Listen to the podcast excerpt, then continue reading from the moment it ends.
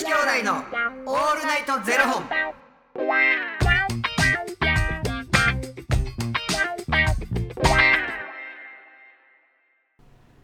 朝の方はおはようございます。お昼の方はこんにちは。そして夜の方はこんばんは。元女子兄弟のオールナイトゼロ本。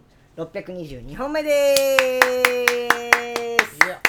この番組は FTM タレントのゆきちと若林優馬がお送りするポッドキャスト番組です、はい FTM とはフィメールというメール。女性から男性へという意味で生まれた時の体と性自認に違和がある。トランスジェンダーを表す言葉の一つです、はい。つまり僕たちは2人とも生まれた時は女性で現在は男性として生活しているトランスジェンダー FTM です、はい。そんな2人合わせてゼロ本の僕たちがお送りする元女子兄弟の「オールナイトゼロ本」「オールナイト日本ゼロのパーソナリティを目指して毎日ゼロ時から配信しております、はい。ということで昨日ですねファニークラウドファンディングより、えー、ノバさんからご相談をいただきまして、あのまあ、絶縁していたというか、まあ、自分はもうブロックしていて連絡も取りな取りたくない、えー姉ジェーンがですねいきなり我が家にやってきて、うん。まあ、うちの四男のにが結婚して子供ができましたというふうにねあのやってきたんですけれどもまあ何が目的か分からなくてすごいモヤモヤが残ってしまって、えーわどうしようっていうことですごいモヤモヤしてらっしゃると、でうん。私からジェーンに歩み寄ることをしなければならないのかしらと。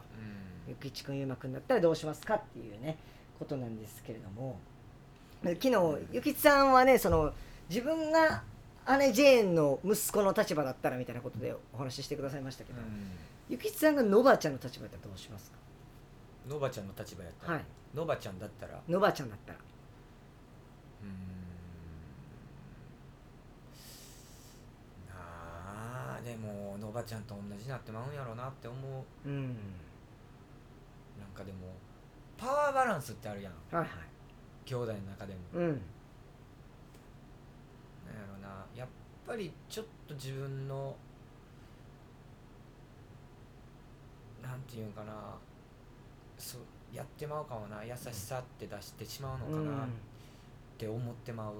だから結局嫌いやしこいつとは絶対連絡取らへんわ、言われても最終的に頼ってこられたら多分やってまうんやろうなうって思ってまうな。それ自分の兄弟やったらとえじゃあもうこの時やってもゆきさん家の中入れてとか。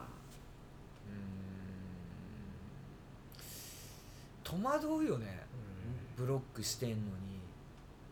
連絡もなしに来られたら、でもなんかこの普通気づくねんけどな家も入れてくれへんかったら。って思わへん？でもそれでも押しかけてくるっていうところですから、うん。息子も気づかんのかなってでもね同じ感覚持ってたら気づかないんじゃない？そうかなって思ってまうよな、うん。その人から生まれてるしな、ちょっとソウルナンバー教えてほしいわ。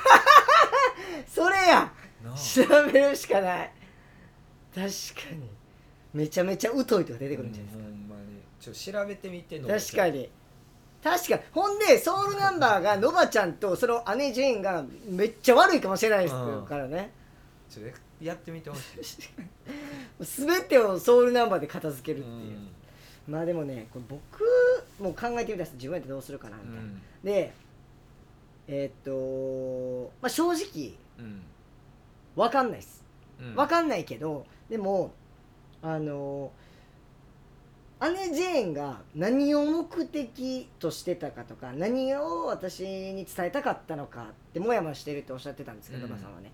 そんなん多分誰も分からないと思うんですよ、うん。ノバさんも多分いつまで考えても分かんないし、うん。僕らも分かんないうん。からもうノバさんの姉ジェーンのことは一旦考えず、うん。ノバさんがどうしたかったかっていうことでいいと思うんですよね。例えばその昨日ね僕がそのパターン A ではもう私もいつ死んじゃうか分からんから、うん。なんかいろいろと絶縁したりブロックされてたけどもうノバの顔をできるだけ見とこうと思って言ってるかもしれないし、うん。いや子供生まれたから会いに行ったらあいつは金くれるかもしらんって思って言ってるかもしれないし、うん。その本当の姉 J の気持ちなんて分かんないけどその時にノバさんがしたい後悔しない方例えばいやお金渡した方がいいって思ったけどでもでも私はやめたって思ってそれが後で後悔してあの姉ジェーンが例えば亡くなった時とかに、あああの時そうああしておけばって思わない方その時にあの、まあ、どうなるか分かんないですけどその時に絶対後悔しない。これが、自分はこうしたいんだって思う方を選択するのがいいんじゃないかなと思いますけどね。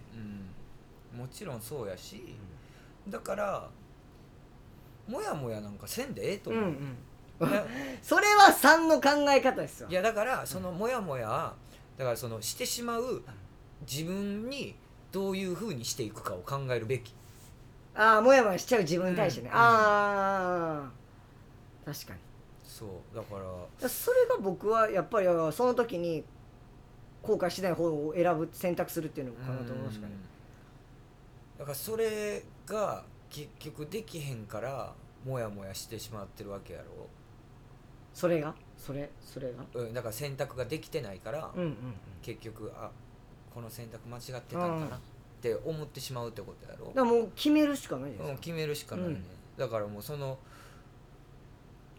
僕は間違いない選択したと思うけどうん、な、僕もそう思います。むしろ昔はできなかったことができるようになってって、うん。むしろ褒めたたえていいことちゃうかなって思うぐらい。一番やらしいのが、なんかあのそのいつ死ぬか分からへんからみたいな言葉を言ってくるから多分モヤモヤしてしまうんやちょっとねうん。どっかそののばちゃんってこうまあ、なんねやかんや言うても優しいちゃんやしな、うん。とか、でのばちゃんが優しいんでしょうね多分ねその優しい。そこにそこにつけ込んでくるやつはダメですよ。うん。だからなんかどっちにしても自分に対して不快な思いとか、まあ、結局突然やってきた時に結局不快な思いしてるわけじゃないですか、やっぱ自分に対して不快な思いさせてくる人は僕は切っていいと思いますけどね。なんかその兄弟のさあり方って兄弟姉妹のあり方ってさ家庭によって全然違うやんか、はいはいはい。その思いも。う俺はほんまに大なんかこう結束力だけで生きてきたから、うんなんかこう今のこういう自分の兄弟に対しての気持ちにうん。なると思ってなかったよ。えどういうことですか？昔の方が結束力があってそうそうそう。みんなのことを信頼してたってことですか？信頼してたしなんかこう何されても例えばじゃあ守っていくのは絶対みたいな、そういうのでこう生きてきたけど、何回かいらんことされたら、うん。なんか兄弟って何なんやろって思い出して、ああ自分でいい距離感保とう、うん。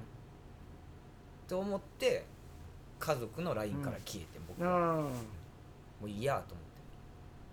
自分で距離感を保つ、だからのばちゃんがやってることと一緒、だからなんか昔の気持ちとだいぶ変わった。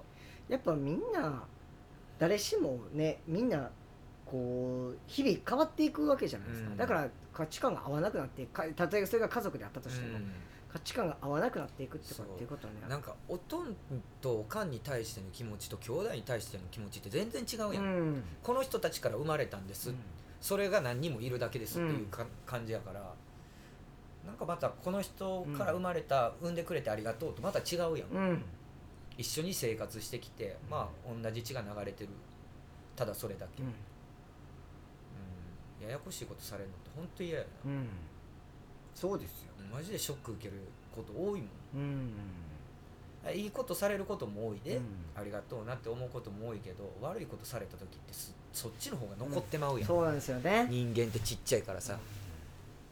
うん。あのおばちゃんのおばちゃんの本当に若林が言う言う通りで後悔しない選択をしていく、それが一番やと思う、うん。だから僕間違ってないと思うし、この選択は、うん。うんだからもうしかもそんなんね悩もうと思ったらいくらでも悩めると思うんですよ、うん。これでよかったのかなんて。だからこれでよかったっても思うことなんじゃないかなと思います、そっちの方向に自分をこう持っていくっていう、強い気持ちを持っていくっていうのが、うん僕たちの気持ちかな、うん。うん。で僕も最初ゆきちさんもやると思いますけど多分今回、まあ、しんちゃん聞いてくれてるしんちゃんとかも、まあ、多分今回の選択は間違ってなかったんじゃないかなっていうふうにはね、思いますよ。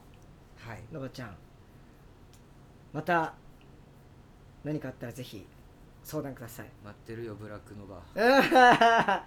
ブラックのばちゃんお待ちしておりますよ。待ってますよ。はい。ありがとうございます、はいということでこの番組では2人に聞きたいことや番組スポンサーになってくださる方を募集しております、はい。ファニークラウドファンディングにて毎月相談枠とスポンサー枠を販売しておりますのでそちらをご購入いただくという形で応援してくださる方を募集しております。はい。毎月頭から月末まで次の月の分を販売しておりますのでよろしければ応援ご支援のほどお願いいたします。はい、元女子兄弟のオールナイトゼロ本ではツイッターもやっておりますのでそちらのフォローもお願いいたします、うん。距離を保つ方法っていろいろあるけど難しいな。はい。スパッと切る心も大事やし、うん。まあ引き続き距離感の保ち方勉強していこ行きましょう。うはい。はいありがとうございます。それではまた明日の0時にお耳にかかりましょう。また明日。じゃあね